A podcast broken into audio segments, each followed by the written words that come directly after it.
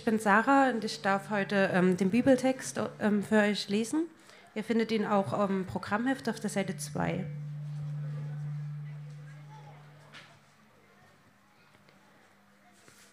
Er sagte aber auch zu etlichen, die auf sich selbst vertrauten, dass sie gerecht seien, und die übrigen verachteten dieses Gleichnis. Es gingen zwei Menschen hinauf in den Tempel, um zu beten, der eine ein Pharisäer, der andere ein Zöllner. Der Pharisäer stellte sich hin und betete bei sich selbst so, O Gott, ich danke dir, dass ich nicht bin wie die übrigen Menschen, Räuber, Ungerechte, Ehebrecher oder auch wie dieser Zöllner da. Ich faste zweimal in der Woche und gebe den Zehnten von allem, was ich einnehme. Und der Zöllner stand von ferne, wagte nicht einmal seine Augen zum Himmel zu erheben, sondern schlug an seine Brust und sprach, O Gott, sei mir Sünder gnädig. Ich sage euch, dieser ging gerechtfertigt in sein Haus hinab, im Gegensatz zu jenem. Denn jeder, der sich selbst erhöht, wird erniedrigt werden. Wer aber sich selbst erniedrigt, der wird erhöht werden. Amen. Ich möchte noch mit euch beten. Ja, Herr, ich danke dir für diesen Morgen. Ich danke dir für dein Wort. Ich danke dir für die Möglichkeit, dass wir es gemeinsam hören dürfen. Ich bitte dich, dass du André jetzt segnest, ähm, wenn er gleich darüber predigt. Und ich bitte dich, dass du ähm, unsere Herzen weit machst, dass wir aufnehmen können und wirklich verstehen, was du zu uns sprechen möchtest. Amen.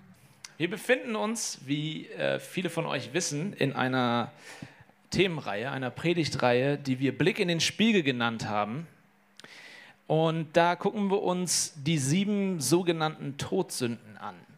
Und das ist bisher spannend, weil wir immer gesagt haben, dass wenn wir in diesen Spiegel blicken und uns diese, diese ekligen Gesichter angucken, die diese Sünden in unserem Herzen darstellen, ähm, dass das sehr unangenehm ist für uns, dass wir das eigentlich nicht wollen, weil wir, wir ungern unser Spiegelbild so so hässlich wahrnehmen. Das ist äh, herausfordernd, das ist schwer. Heute wird es interessant, weil es sich ein bisschen verändert, das Ganze. Weil wir kommen heute zu dem Thema Stolz. Und bei Stolz ist das Ding, dass das Problem des Stolzes genau darin liegt, dass es sich nur allzu gern selbst im Spiegel sieht. Der Stolz sieht sich gerne selbst im Spiegel an. Und der Pharisäer, den wir gerade hier im, in dem Gleichnis gehört haben, der hat genau das Problem. Er betet zwar zu Gott, aber eigentlich, wenn du das genau liest, was macht er wirklich? Er bewundert sich selbst im Spiegel. Wie toll bin ich eigentlich? Was für ein großartiger Kerl bin ich? Das ist das, was er sich eigentlich sagt. Und Jesus zeigt uns in diesem Gleichnis nicht nur, dass wir einen Hang dazu haben, uns selbst zu gerne zu sehen, er zeigt uns auch, wie wir dagegen vorgehen können, wie wir den Spiegel weglegen können, indem wir woanders hinschauen. Das werden wir heute angucken. Und das Verrückte ist, und deswegen erzähle ich das gleich zu Anfang, ist, dass, dass diese Predigt quasi eine Einladung ist, in den Spiegel zu schauen, in den ihr eigentlich nicht mehr schauen solltet. Also wir müssen uns jetzt mit uns selbst beschäftigen, aber das Ziel ist eigentlich, dass wir unsere Augen von uns selbst wegnehmen. Und das wird irgendwie verrückt werden, aber wir wollen es versuchen. Okay? Wollen wir es versuchen? Das Gleichnis ist nicht kompliziert, überhaupt nicht kompliziert. Es ist super, super einfach. Man sollte das nicht zu, äh, zu, zu, zu schwer machen, das Ganze. Das Problem an dem Gleichnis ist schlichtweg, dass uns die Pointe entgeht, weil wir nicht mit den richtigen Ohren hören. Es ist nicht kompliziert, was Jesus sagt, aber wir hören heute diese Geschichte mit den falschen Ohren, weil wir, weil wir das lesen und nicht verstehen, wie die Hörer im ersten Jahrhundert, zu denen Jesus das das erste Mal gesagt hat, verstanden haben. Die ersten Hörer, die haben das gehört und mit hundertprozentiger Sicherheit waren die entsetzt, waren schockiert die waren völlig überrascht von der Pointe, die, die Jesus am Ende bringt. Das ist wie ein, wie ein guter Witz, den Jesus erzählt, sozusagen, wo du, wo du einen Vergleich anstellst und man denkt, man weiß, wo es hingeht und am Ende, bam, kommt es ganz anders. Und, wow. und, und die Leute waren entsetzt, mit Sicherheit. Ich habe jetzt kein großes Entsetzen und ähm, Murren durch die Reihen gehen hören. Deswegen gehe ich davon aus, dass wir es nicht ganz mit den gleichen Ohren hören. Was meine ich? Wenn wir auch nur ganz, ganz wenig Bibelwissen haben. Und es ist vollkommen in Ordnung, wenn du gar kein Bibelwissen hast. Aber, aber selbst, selbst wenn wir noch nie in die Bibel geguckt haben, das Wort Pharisäer haben wir wahrscheinlich schon mal irgendwo gehört. Und wahrscheinlich lesen wir diesen Text, hören wir diesen Text und denken gleich, wir wissen, wer der Böse ist in der Geschichte. Wir wissen, was das Negativbeispiel ist. Natürlich ist der Pharisäer der unsympathische Kerl, oder? Natürlich ist der Pharisäer der, der am Ende von Jesus auf den Deckel bekommt. Uns ist das irgendwie klar beim Lesen. Das Problem ist, für die ersten Hörer dieses Gleichnisses war ganz klar, dass die Pharisäer die Guten sind. Nicht nur die Guten, die Besten, die moralisch einwandfreien Leute, angesehene Leute, Leute, die Gott mit Hingabe und mit Ernsthaftigkeit dienen, die ihm nachfolgen wollen, die integer waren in ihrer Moral. Der Pharisäer ist der beste Mensch aus all den Leuten, aus all den Schichten, die er hätte wählen können, ist er der beste Mensch, den er sich rauspicken konnte. Und auf der anderen Seite haben wir diesen Zöllner in der Geschichte. Und Okay, Zöllner haben in den letzten 2000 Jahren auch nicht viel für ihre Beliebtheitswerte getan. Die sind nicht viel beliebter geworden. Es ist nicht so, als wenn das jetzt das komplett umgekehrte Ding wäre heutzutage. Aber ich glaube, uns entgeht trotzdem, wie schlimm diese Leute damals für die Juden waren, zu denen Jesus gesprochen hat. Die Zöllner waren nämlich Leute, die gemeinsame Sache gemacht haben mit der römischen Besatzungsmacht. Israel war besetzt worden von den Römern und nicht mehr unter eigener Herrschaft. Und Zöllner waren Menschen, Juden, die gesagt haben, sie schließen einen Pakt mit den Römern und sie beuten ihre eigenen Leute aus. Das waren Menschen, die keine Skrupel hatten, ihre eigenen Nachbarn, die, die Leute, mit denen sie als Kinder in der Sandkiste gespielt haben, auszubeuten und sich am Leid dieser Leute zu bereichern. Das ist die Art Mensch, die ein Zöllner war.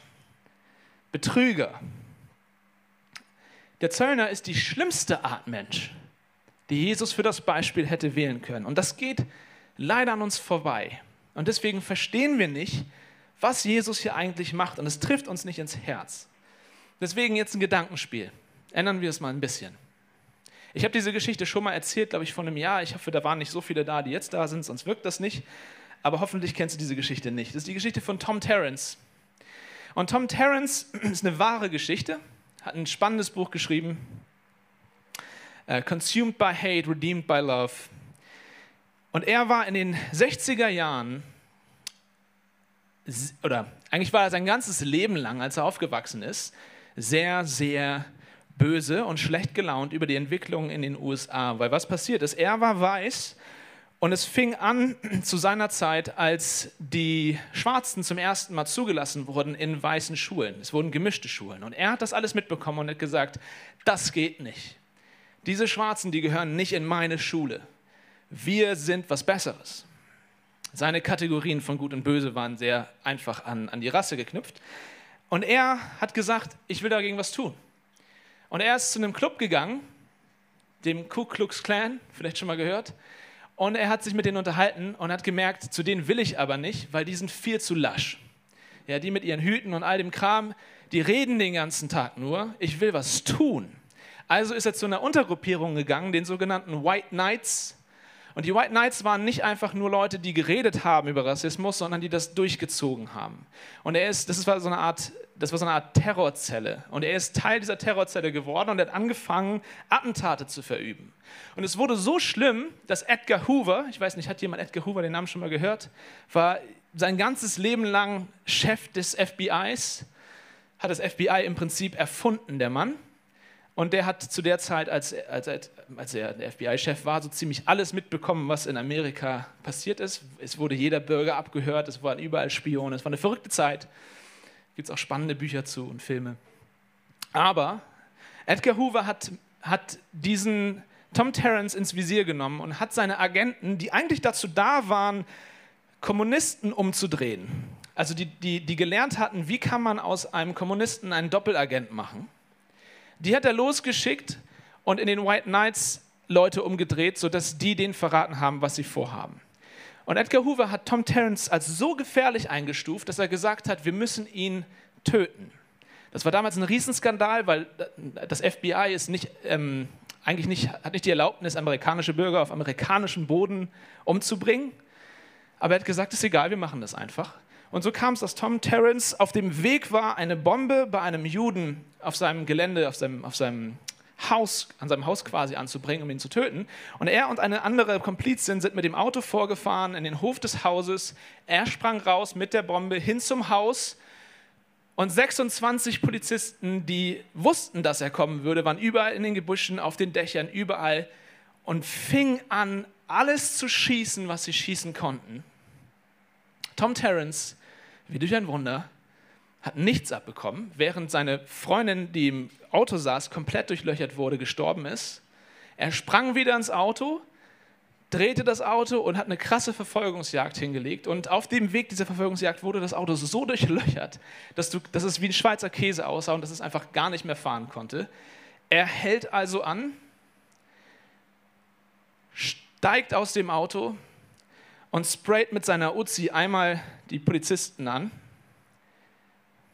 Zwei Polizisten steigen aus dem Auto. Ein Polizist kriegt sofort eine Kugel ins Herz, der andere Polizist schießt mit seiner Kanone zurück und trifft Tom Terrence. Aber anstatt das zu beenden und nochmal hinzugehen und sicherzustellen, dass Tom Terrence tot ist, dreht sich der Polizist hin zu seinem Kollegen und fängt an, ihn wiederzubeleben. Tom Terrence, wie durch ein Wunder, hat die Kugel überlebt und flieht ins Gebüsch. Tom Terrence ist im Gebüsch und zig Dutzende Polizisten jagen diesen Mann, schießen ihm hinterher, er fällt in ein Gebüsch und wenn du Bilder siehst von ihm, kannst du alles googeln, ähm, wenn du Bilder siehst von ihm, wo er seinen Oberkörper frei hat, dann siehst du, dass er im Prinzip keine Brust mehr hat. Die wurde komplett weggeschossen, weil er in einem Gebüsch lag und die ganzen Kugeln quasi oben an ihm vorbeigeflogen sind. Letztendlich finden sie ihn dort blutend im Gebüsch liegen, von all diesen Kugeln getroffen und wollen es beenden. Aber weil diese ganze Schießerei sehr laut war, hat irgendwie jemand wahrscheinlich die Ambulanz gerufen und die Ambulanz kam angefahren und wollte einfach nur helfen, sah, dass dort irgendwie jemand am, am Sterben liegt. Und das Problem war jetzt, dass da die Polizisten stehen und offensichtlich dieser Mann sich nicht wehren kann. Und das sind jetzt Zivilleute, also hatten sie das Problem und dachten, wir können ihn nicht vor diesen Leuten umbringen. Also dachten sie sich, okay, der stirbt eh. Ist er aber nicht. Die Ambulanz nimmt ihn mit, bringt ihn ins Krankenhaus, operiert ihn und er überlebt das Ganze. Ich glaube, es waren 2500 Kugeln, die an diesem Abend verschossen wurden. 2500 Kugeln. Alles überlebt. Der Mann kommt ins Gefängnis. Es war ein Riesenskandal in den USA weil halt amerikanischer ähm, Staatsbürger von amerikanischen ähm, Beamten quasi umgebracht werden sollte. Er kam ins Gefängnis. Er mochte es aber nicht im Gefängnis. Deswegen ist er gegangen und ähm, hat, ist ausgebrochen und ist direkt wieder zurück zu seiner Terrorzelle. Also dieser Mann hat dem Tod so ins Auge geguckt, ist dem so knapp entgangen und das Erste, was er macht, ist, er geht wieder zu diesen White Knights und plant das nächste Attentat. Nichts dazu gelernt. Er hat auch nicht gecheckt, dass seine Leute ihn verraten haben und dass er wieder verraten wird. Und so war es dann, dass er mit einem anderen Kollegen in einem Haus sich verschanzt hatte. Ein anderer Kollege war, hat draußen vor der Tür gewartet, um Schmiere zu stehen. Hunderte, hunderte Polizisten sind angetanzt und haben seinen Freund vaporisiert. Der, der, der ist in Luft aufgelöst von all den Kugeln. Und Tom Terrence hat gecheckt, als er im Haus saß, ich habe keine Chance, kam raus, wurde wieder ins Gefängnis gebracht, diesmal in Einzelhaft. Er ist wieder dem Tod von der Klinge gesprungen, jetzt in Einzelhaft, darf kein Menschen sehen, also fing er an zu lesen. man würde vielleicht denken, dass dieser Mann jetzt anfängt, über sein Leben nachzudenken, vielleicht jetzt auf den Gedanken kommt, dass er auf, den, auf dem falschen Weg ist. Das erste Buch, was er sich geschnappt hat, was denkt ihr? Mein Kampf von Adolf Hitler. Nichts bereut, gar nichts bereut. So, und jetzt mal eine Frage an dich. Wie würdest du es finden? Jetzt mal ganz, ich meine, es ist ein Gedankenspiel, ich weiß, es ist schwierig. Versuchen wir uns in diese Lage zu versetzen. Wie würdest du es finden, wenn Jesus heute dieses Gleichnis erzählen würde, heute diese Geschichte erzählen würde und dieser Tom Terrence wäre der Zöllner? Wie würdest du es finden, wenn, wenn dieser offensichtlich bösartige Mensch, dieser Mensch, der nichts bereut, der, bei so vielen Chancen umzudrehen und sein Leben zu verändern, nichts bereut und konsequent diesen Weg weitergeht. der so menschenverachtend ist, der so viele Menschen gefährdet hat und sogar umgebracht hat. Stell dir vor, dieser Typ kommt jetzt in den Tempel, wie in dieser Geschichte, und betet dieses einfache Gebet. Gott sei mir Sünder gnädig. Und Jesus erzählt diese Geschichte und sagt, der, der ist in Ordnung, der ist gerecht, den nimmt Gott an. Und den anderen, den Pharisäer, meinetwegen sagen wir, das ist ein Pastor oder was auch immer du für angesehen hältst, ja? Dieser lupenreine Typ, den nimmt Gott nicht an. Wie würdest du das finden? Gnade für so ein? Gnade für so ein. Nun, genau das ist tatsächlich auch in der Geschichte von Tom, Tom Terrence passiert. Tom Terrence hat tatsächlich Gnade gefunden. Irgendwann, nach vielen anderen Büchern, hat er sich die Bibel geschnappt und gesagt, ich muss auch mal da reingucken. Und er kam an die Stelle in den Evangelien, wo es heißt, was nützt es dem Menschen, wenn er die ganze Welt gewinnt, aber Schaden nimmt an seiner Seele. Und in diesem Moment, schreibt Tom Terrence, ist ihm klar geworden, dass diese Trennung von Gut und Böse oder von Schwarz und Weiß oder von Aria und Jude, mit der er sein ganzes Leben lang sein Handeln gerechtfertigt hat, nichts wert ist. Und er hat erkannt, dass er ganz persönlich, er ganz persönlich ein Sünder ist vor dem heiligen Gott. Und er ist auf die Knie gegangen und hat sein Leben Jesus gegeben. Diese, diese Veränderung in ihm war so stark, so heftig, dass jeder Gefängniswärter im Gefängnis das mitbekommen hat. Obwohl er in Einzelhaft war, hat jeder mitbekommen, das ist jemand anders. Dieser Mensch ist verändert. Das hat dazu geführt, dass Edgar Hoover einen Agenten losgeschickt hat, den Agenten, der ihn auch ursprünglich verhört hat und verfolgt hat und so weiter, der ihn am besten kannte und gesagt hat, ich will rausfinden, was dort los ist. Finde raus, was mit dem ist. Ist das ein Trick? Versucht er sich jetzt hier geläutert zu geben, um irgendwie ähm, Lockerungen zu bekommen? Finde raus, was los ist. Und dieser Beamte hat tatsächlich auch ein Buch geschrieben. Und er sagt, er ist dort reingegangen, hat zwei Stunden mit ihm geredet. Waren es zwei Stunden? Er hat ein paar Stunden mit ihm geredet, ist egal. Und er schreibt an einer Stelle, ich wusste, ich habe einen anderen Menschen vor mir. Ich wusste, ich habe einen anderen Menschen vor mir. Zwei Monate später ist dieser Agent auch Christ geworden, weil er die Veränderung in Tom Terrence gesehen hat. Daraufhin hat Tom Terrence die 26 Polizisten, die ursprünglich ihn verfolgt haben, alle eingeladen, hat ihnen einen Brief geschrieben und gesagt, ich will mich entschuldigen, ich möchte gerne euch ins Auge blicken und euch um Vergebung bitten. 22 davon sind gekommen, 21 davon sind als Christen wieder gegangen, weil sie gesehen haben, was Gnade im Leben eines Menschen äh, tun kann. Das ist, die, das ist die Kraft von Gnade. Aber das ist eigentlich nicht der Punkt. Was ich eigentlich sagen will, ist, Gnade hat Kraft und verändert Menschen. Das haben wir schon oft in den Predigten gehört. Aber was ich heute zeigen will, ist, Gnade ist schockierend. Gnade ist schockierend. Tom Terrence auch wenn das eine wunderbare Geschichte ist, wie Gott ihn verändert hat. Tom Terrence, wenn wir uns einfach mal angucken, was hat dieser Kerl getan? Er hat diese Gnade nicht verdient. Er hat sie nicht verdient. Er hat sie überhaupt nicht verdient. Und Jesus spricht hier davon, dass der deutlich schlechtere Mensch in der Geschichte Gnade bekommt. Und der deutlich bessere Mensch, für jeden Hörer war das klar, der deutlich bessere Mensch wird nicht angenommen von Gott. Und wenn dich das nicht aus dem Sattel reißt, dann hast du das Gleichnis nicht richtig gehört. Weil das soll, das soll an unserem Stolz kratzen. Das ist das Ziel dieses Gleichnisses. Es soll uns aufstehen lassen und sagen lassen, das stimmt was nicht. Das ist ein Affront gegen mein, mein Selbstwert, dass, dass Jesus sich rausnimmt, dem Gnade zu geben, aber dem Guten nicht. Erst wenn uns das an unserem Stolz kratzt, können wir anfangen zu verstehen, was Jesus sagt. Wenn du dieses Gleichnis mit Genugtuung hörst und sagst, ja, gib's dem Pharisäer, endlich nimmt sich Jesus mal wieder die blöden Pharisäer vor, dann hast du es nicht verstanden. Wir denken, wir denken instinktiv beim Lesen, der Zöllner ist der sympathische Typ, der Pharisäer ist der unsympathische Typ und wir identifizieren uns mit dem Zöllner. Jesus ist immer so lieb und er gibt immer Gnade und so weiter.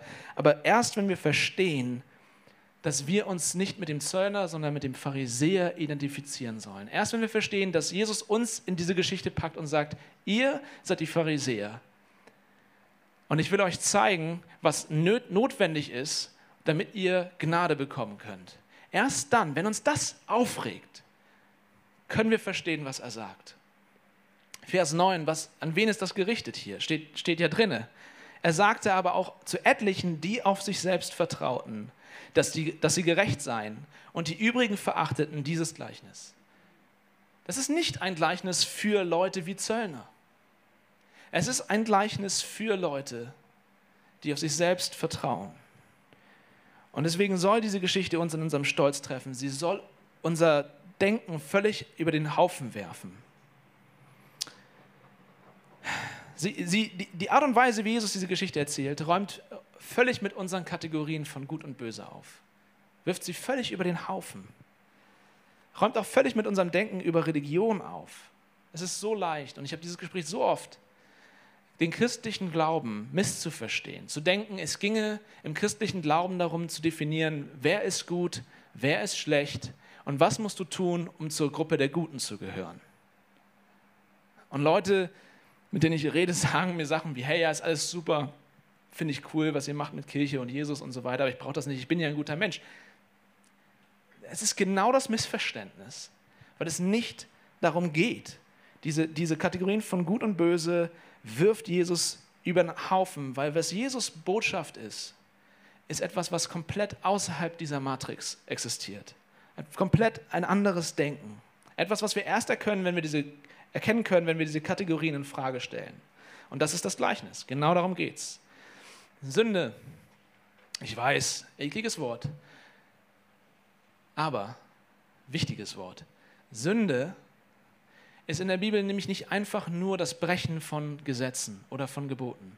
Sünde ist etwas viel, viel Tieferes. Etwas, was ganz tief in unserem Herzen existiert und im Kern des Ganzen steckt Stolz. Im Kern des Ganzen steckt Stolz und deswegen muss Jesus dieses krasse Beispiel bringen, um uns auf unseren Stolz zu bringen, damit wir darüber stolpern. In äh, 1. Mose 3, die ersten Kapitel der Bibel, ich habe in letzter Zeit häufig, als wir über diese äh, sieben Todsünden gesprochen haben, häufig mich bei Genesis 3, 1. Mose 3 wiedergefunden, weil dort alles beginnt.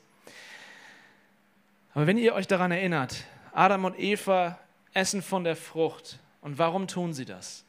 Warum nehmen sie von der verbotenen Frucht?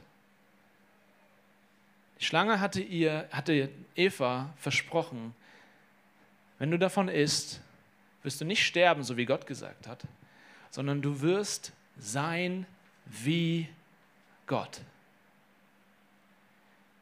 Der Kern dieser ersten Sünde war nicht einfach das Nehmen einer Frucht, nicht nur die Handlung selbst, sondern das, was dort im Herzen passiert ist. Der Mensch sagt, ich will mein eigener Gott sein. Gott hat uns geschaffen in Beziehung zu ihm. Wir sind sein Ebenbild, wir sind sein Spiegel. Wir existieren für ihn. Und wir sagen, wir wollen deinen Job, Gott. Ich will selbst mein eigener Herr, ich will selbst mein eigener Retter, ich will selbst mein eigener König sein. Das ist das Herz der Sünde. Die Unabhängigkeit von unserem Schöpfer.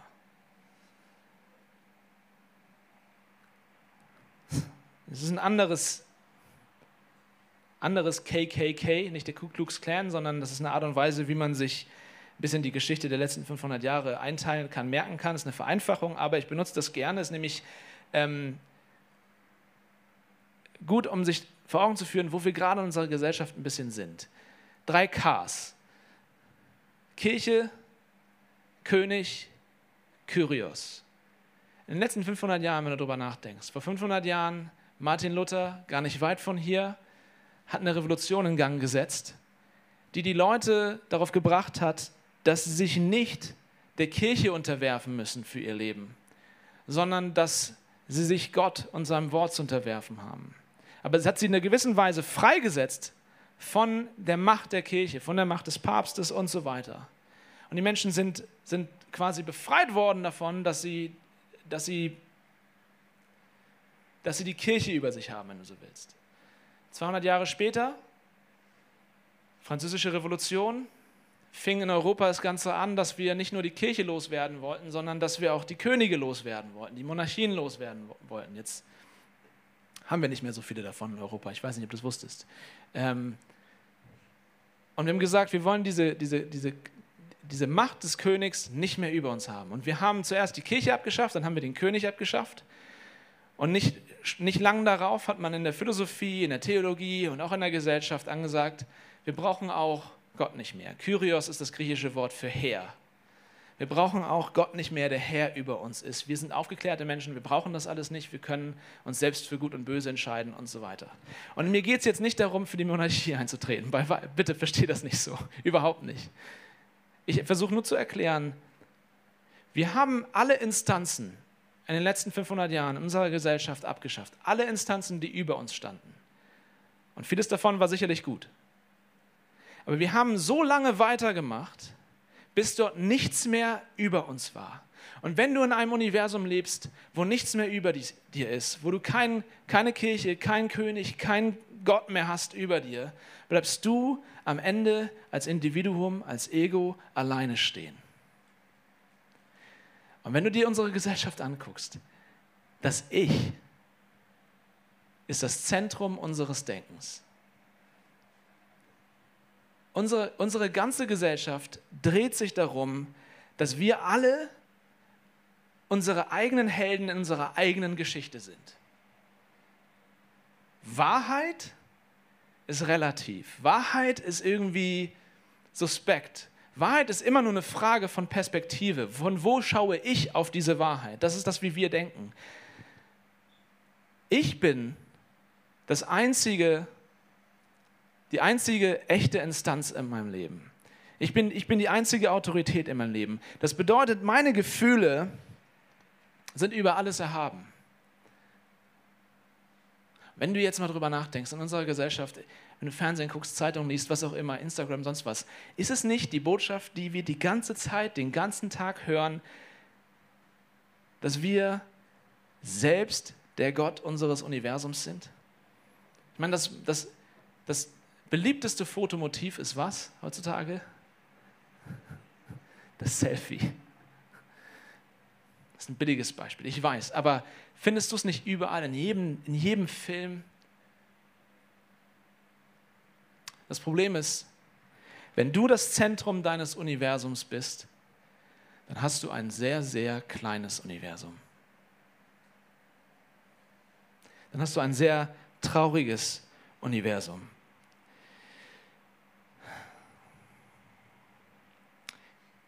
Das ist aber, das ist einfach die Zeit, in der wir leben. Und was ich damit sagen will, ist, das, was in 1. Mose 3, in den ersten Kapiteln der Bibel gezeigt wird, ist bis heute nicht anders.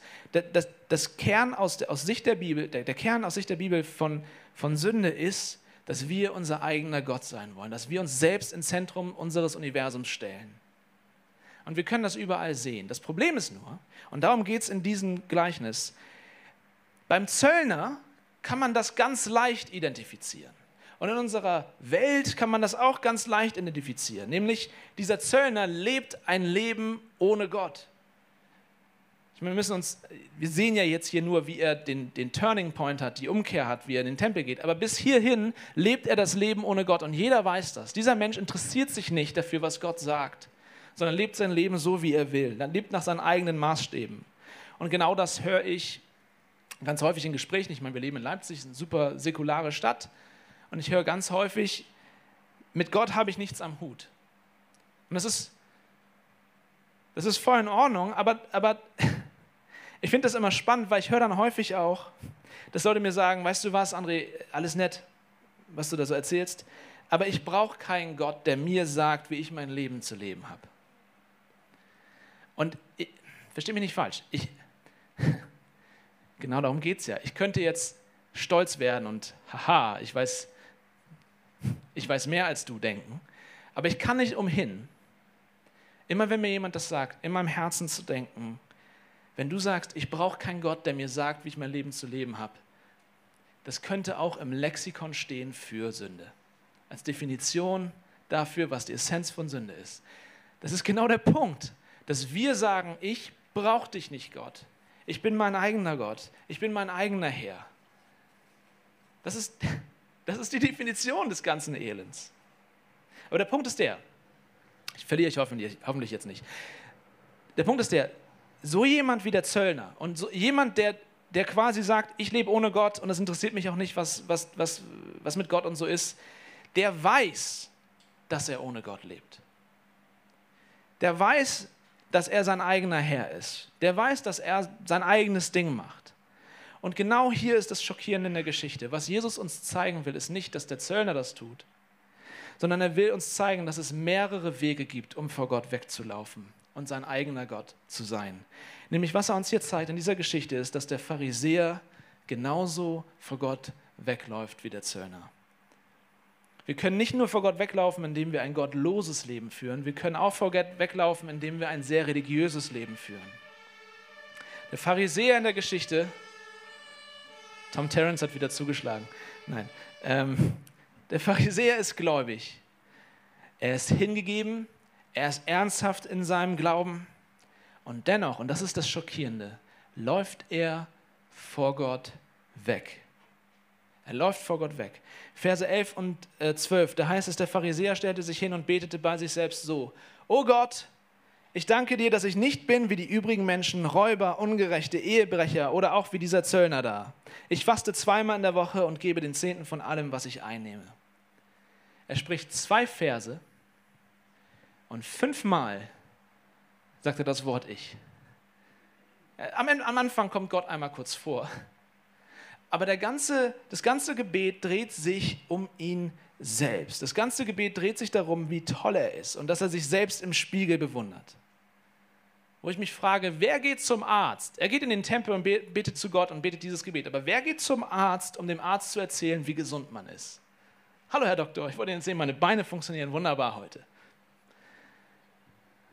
Und genau hier ist das Problem des Stolzes. Stolz hört unaufhaltsam, äh, fängt, Stolz versucht unaufhaltsam den Blick auf sich selbst zu lenken. Und wenn du jetzt mal nachdenkst, ich habe meinen Zeh kaputt gemacht im Urlaub und konnte drei Wochen nicht laufen. Und mein Zeh war die ganze Zeit im Fokus meines Denkens.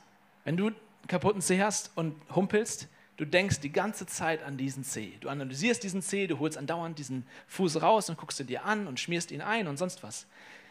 Vorher habe ich nicht mal gewusst, wie mein C aussah. Original. Jetzt, jetzt habe ich ein sehr gutes Bild davon, wie mein C aussieht. Vorher habe ich mein C eigentlich nie angeguckt, außer vielleicht beim Nägelschneiden. Nagelschneiden. Ja? Wenn ein Körperteil bei uns gesund ist, zieht es eigentlich nicht die Aufmerksamkeit auf sich. Wenn ein Teil ungesund ist, dann zieht es unsere Aufmerksamkeit auf sich. Stolz, würde Jesus sagen, ist ungesund, gerade weil er uns ins Zentrum stellt, weil er sich selbst ins, in den Fokus stellt. Und wir sehen hier diesen Pharisäer. Und Jesus sagt ihm, du bist so überzeugt von dir selbst und von deinem Leben, aber du bist nicht in Ordnung. Er sagt, er ist nicht gerecht. Du bist nicht in Ordnung. Da ist etwas falsch mit dir. Da ist etwas nicht in Ordnung in deinem Leben. Der, der, der Pharisäer läuft genauso wie der Zöllner vor Gott weg. Also der Zöllner, bevor er dann zum Tempel kommt. Aber der Zöllner läuft vor Gott weg, indem er ein unmoralisches Leben führt. Der Pharisäer läuft vor Gott weg, indem er ein moralisches Leben führt. Der Zöllner läuft ganz offensichtlich weg, weil er durch sein korruptes Leben Gott aus dem Weg geht. Es interessiert mich nicht, was Gott sagt. Der Pharisäer läuft unbemerkt vor Gott weg, für unsere Augen, aber nicht für Gottes, weil er geht Gott aus dem Weg mit seinen guten Werken. Er sagt zu Gott, hey, schau an, wie gut ich mein Leben selbst auf die Reihe kriege. Er würde es niemals sagen, aber eigentlich ist das, was er sagt, Gott, super, dass du mich gemacht hast, aber eigentlich brauche ich dich nicht. Der Pharisäer geht Gott aus dem Weg, indem er versucht, sein eigener Retter zu sein. Und diese Predigt und dieses Gleichnis, wenn wir über Stolz reden, ich rede nicht über die da draußen, ich rede über uns. Ich rede über uns, die wir uns Christen nennen. Dieser Pharisäer betet zwar zu Gott, aber in Wirklichkeit betet er sich selbst an. Er baut auf seine eigene Leistung. Ich habe vor einiger Zeit ein Buch gelesen von Uwe Heumer, der war Pastor hier in der DDR. Spannender Typ. Und er berichtet aus seiner Jugendzeit, wie er Christ geworden ist. Und ich finde das, find das sehr passend. Ich habe dieses krasse Beispiel von Tom Terrence gebracht. Aber ich, ich versuche ich versuch uns klarzumachen, dass es nicht darum geht, dass wir diese Geschichte haben müssen, sondern dass wir erkennen, worum es im Evangelium im Kern geht. Er sagt Folgendes. Er, er war in einem, in einem Gottesdienst, so wie hier, und hörte von Jesus. Und er sagt Folgendes. Ich aber fragte mich, wovon soll ich mich eigentlich bekehren? Die Beispiele, die der Prediger vor uns hinstellte, von Ehebrechern, Trinkern, Dieben und Mördern, trafen mich nicht. So beschloss ich, ich will mich nicht bekehren, aber ich will von heute an so entschieden ohne Sünde leben wie irgend möglich. Er sagt, ja, Räuber und so weiter und Dieb und sonst was bin ich alles nicht, aber ich versuche ein guter Mensch zu sein. Und dann schreibt er folgendes. Doch da fiel mir ein, das hatte ich schon öfter gesagt und es war nie etwas geworden. Da wurde mir plötzlich klar, ich bin trotz aller Frömmigkeit nicht gut genug für den Himmel. Ich brauche eine bessere Gerechtigkeit. Ich brauche die vollkommene Gerechtigkeit, die Jesus Christus am Kreuz für mich erworben hat. Hörst du, was er sagt? ich bin kein Räuber und Ehebrecher und all diese Sachen. Aber wenn ich in mein Herz gucke, weiß ich, das, was ich leiste, reicht nicht. Ich brauche eine bessere Gerechtigkeit. Das Leben wie der Zöllners führt ist offensichtlich ein ungerechtes Leben. Und deshalb ist es für den Zöllner leichter, um Gnade zu bitten. In dem Moment, wo er erkennt, auf welchem Weg er ist, ist es für ihn leicht zu sagen, Gott, ich habe nichts vorzuweisen. Ich habe mein ganzes Leben lang gegen dich gelebt. Ich kann nur auf Gnade hoffen. Er, er kann nichts anderes machen, als mit leeren Händen zu kommen und um Vergebung zu bitten. Der Pharisäer hat das Problem, wenn er zu Gott kommt, ist da seine eigene Gerechtigkeit im Weg. Ich komme zwar zu Gott, aber hey, so schlecht bin ich nicht. Aber es braucht eine bessere Gerechtigkeit. Und sein Stolz, und das ist, glaube ich, das, was am meisten uns von Gott trennt, unser Stolz trennt uns vor der Möglichkeit, wirklich zu Gott zu kommen. Und deswegen ist das Evangelium so gut. Das Evangelium ist sowohl exklusiv als auch inklusiv. Jesus sagt, es ist exklusiv. Keiner, niemand kann zu Gott kommen, außer durch ihn. Das ist verrückt. Und das ist auch der Hintergrund dieser Geschichte. Jesus sagt, Niemand, egal wie gut er ist oder gut zu sein denkt, kann zu Gott kommen, wenn er nicht durch mich kommt. Er braucht mich. Er braucht meine Gerechtigkeit. Wir glauben nicht an uns, wir glauben an Jesus. Und das bedeutet, weil es exklusiv ist und nur durch Jesus geht, ist da kein Platz für Stolz. Am Kreuz ist kein Platz für Stolz. Ich komme nicht mit vollen Händen und sage, guck Gott, wie, wie toll ich das alles gemacht habe, sondern ich kann nur mit leeren Händen kommen, weil alles, was ich brauche, ist er. Alles, was du brauchst, sind leere Hände. Aber wenige haben sie. Christ zu werden ist sowohl das leichteste als auch das schwerste auf der Welt. Es ist das leichteste, weil du nur, so wie der Zöllner hier, zu Gott kommen musst mit leeren Händen und sagen musst, ich kann es nicht, ich vertraue dir. Das kostet gar nichts. Aber es ist gleichzeitig das Schwerste auf der Welt, weil es bedeutet, dass du mit leeren Händen kommen musst. Und unser Stolz ist so stark, so tief, dass uns das so, so schwer fällt. Wir wollen irgendetwas bringen, weil wir uns irgendetwas auf uns selbst einbilden wollen und gerne selbst sagen wollen, dass wir uns an unseren Haaren aus dem Schlamm gezogen haben. Und das sitzt so, so tief. Es ist exklusiv und damit macht es uns alle gleich. Wir alle müssen durch die gleiche Tür gehen. Aber es ist inklusiv in dem Sinne, dass jeder, jeder, der an Jesus glaubt, ohne Wenn und Aber, als gerecht angesehen wird, angenommen wird von Gott dem Vater. Und Gott sagt, weil du mit meinem Sohn hergekommen bist auf diese Party, darfst du in die Party rein. Es ist sowohl exklusiv, das macht uns demütig, als auch inklusiv und das macht uns mutig. Das Evangelium macht uns demütig und mutig gleichzeitig. Das ist so spannend. Wenn du auf dich selbst hoffst und du schaffst es, vermeintlich, du bist ein cooler Typ, du bist anerkannt, du bist erfolgreich, in welchen Bereichen auch immer, und du denkst, dass du es gut hinkriegst in deinem Leben, dann führt das unweigerlich zu Stolz. Du bist vielleicht ein moralisch cooler Typ oder ein erfolgreicher Typ, aber du bist stolz.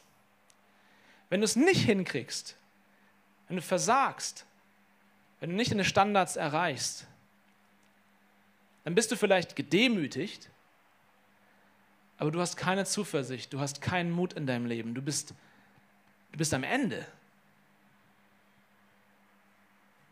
In Japan, wenn Leute ihren Job verlieren, gehen sie trotzdem jeden Tag mit dem Anzug aus dem Haus monatelang und treffen sich an einem Ort, wo alle anderen Leute sind, die keinen Job haben. Warum machen die das? Weil sie nicht ihrer Familie sagen können, dass sie einen Job verloren haben.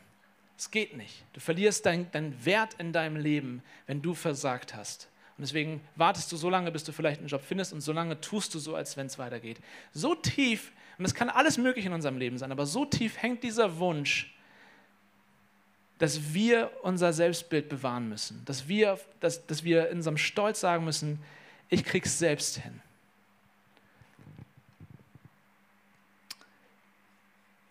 Aber Jesus ändert das Ganze, indem er uns sowohl demütig als auch mutig macht. Wir alle gehen durch die gleiche Tür und keiner von uns kann auf den anderen herabschauen. Wenn du Christ bist und du schaust auf jemanden herab, dann hast du das Evangelium tatsächlich nicht verstanden. Wir können nicht auf andere herabschauen, wir selbst wissen, in welchen Schuhen wir stecken. Aber gleichzeitig sind wir so mutig, wie es nur geht, weil ich weiß, Gott hat gesagt, ich bin gerecht, ich bin angenommen, er liebt mich, da ist kein Wenn und Aber. Verstehst du das? Es ist ein Weg, wie wir demütig sein können, einander annehmen können, einander lieben können, ohne dass wir uns selbst fertig machen. Das Evangelium macht uns sowohl klein als auch groß. Und jetzt muss ich aber wirklich zum Ende kommen. Der Zöllner hat es ein bisschen leichter, Gottes Gnade anzunehmen, weil er offensichtlich weiß, dass er ein Sünder ist, dass er ohne Gott lebt.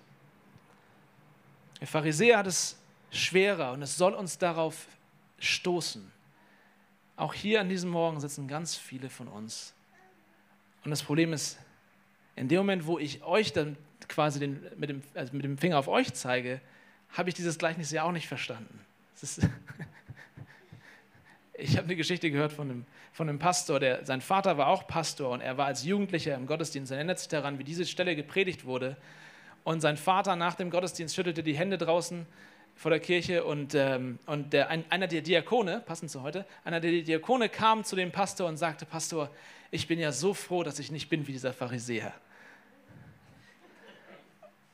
Und dieser Brian heißt der, der diese Geschichte erzählt. Brian guckte damals als Jugendlicher das an und ihm fiel die Kinnlade runter. Er dachte, wie kann man diese Geschichte hören und sowas sagen? Und dann dachte er, Mann, bin ich froh, dass ich nicht bin wie dieser Diakon. Und das ist das Problem mit Stolz. Es ist äh, glitschig. Und deswegen hört mich nicht so, als wenn ich hier euch die Moralpredigt halte. Ich sage das uns allen, aber ich weiß, hier sitzen heute Morgen ganz viele von uns. Und das, was dich am meisten von Jesus trennt, bist du selbst. Und deine Unabhängigkeit. Und das kann einen religiösen Deckmantel haben. Und das kann super heilig wirken. Aber wir müssen wirklich in den Spiegel gucken uns dadurch aufwecken lassen, wie Jesus sagt, alles, was du brauchst, sind leere Hände. Und wenn du ein Stück mehr in deiner Hand hast, dann kannst du nicht durch diese Tür gehen. Und das muss uns wachrütteln. Das muss uns neu zeigen, hey Jesus, vergib mir meinen Stolz. Letzter Gedanke.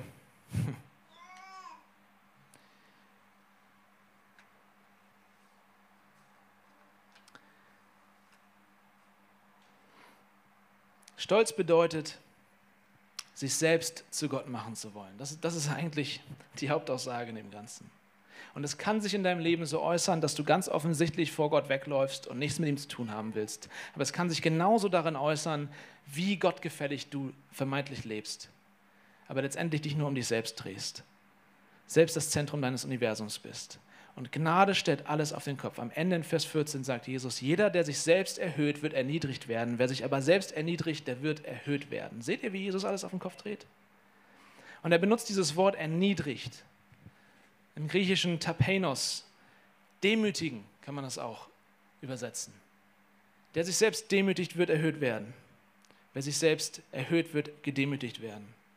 Und das ist das gleiche Wort, was später in einem der Briefe in Philippa 2, Vers 8 vorkommt. Und da heißt es von Jesus, er erniedrigte, er demütigte sich selbst und ward gehorsam bis zum Tod, ja zum Tod am Kreuz. Stolz Stolz bedeutet, sich selbst an Gottes Stelle zu setzen. Gnade, Gnade bedeutet, dass Gott sich an unsere Stelle setzt. Jesus dreht alles auf den Kopf und darauf deutet dieses Gleichnis letztendlich auch. Unser Stolz bedeutet, wir wollen Gott spielen. Wir wollen uns an Gottes Stelle setzen. Gnade bedeutet, Gott sagt, okay, lass uns Plätze tauschen. Ich komme und ich nehme deinen Platz an. Er erniedrigte sich selbst. Er nahm Knechtsgestalt an, heißt es ein Vers vorher. Er nahm Knechtsgestalt an und ward gehorsam bis zum Tod am Kreuz. Wir wollten Gottes Platz, also nahm Gott unseren Platz. Und ironischerweise befreit uns das von unserem Stolz. Wenn wir das verstehen, dass seine Demut, dass die Demut von Jesus besser ist als unser Stolz. Wenn wir verstehen, dass seine Schwachheit größer ist als unsere Stärke. Wir verstehen, dass seine Demut, seine Erniedrigung ihn erhöht über alle Maßen. Dass seine Größe sich genau daran zeigt, wie klein er sich macht. Dass Gott bereit ist, so weit für dich zu gehen. Wenn wir verstanden haben, dass Gott sich erniedrigt hat, um uns zu retten, um uns zu haben, um uns zu beschenken, um uns zu lieben, wie können wir dann weiterhin auf unsere eigene Gerechtigkeit vertrauen, auf unsere eigene Leistung vertrauen, auf uns selbst vertrauen und wie können wir im Stolz auf andere herabblicken? Lass uns viel mehr aufschauen zu ihm. Lass uns heraufschauen zu ihm, ihm vertrauen, uns abhängig machen von seiner Liebe und unseren Stolz von ihm brechen lassen. Sei nicht dein eigener Herr. Sei nicht dein eigener Retter. Das Hemd steht hier nicht. Ist viel zu groß für dich. Sondern lass dich neu von Gottes Gnade begeistern. Staune über seine Gnade. Er sagt, dieser ging gerechtfertigt in sein Haus hinab. Wenn du verstehst, dass Gott das über dich sagt, macht es dich frei. Und es kann dich so tief verändern. Jeder, der sich selbst erhöht, wird erniedrigt werden. Wer aber sich selbst erniedrigt, der wird erhöht werden. Amen.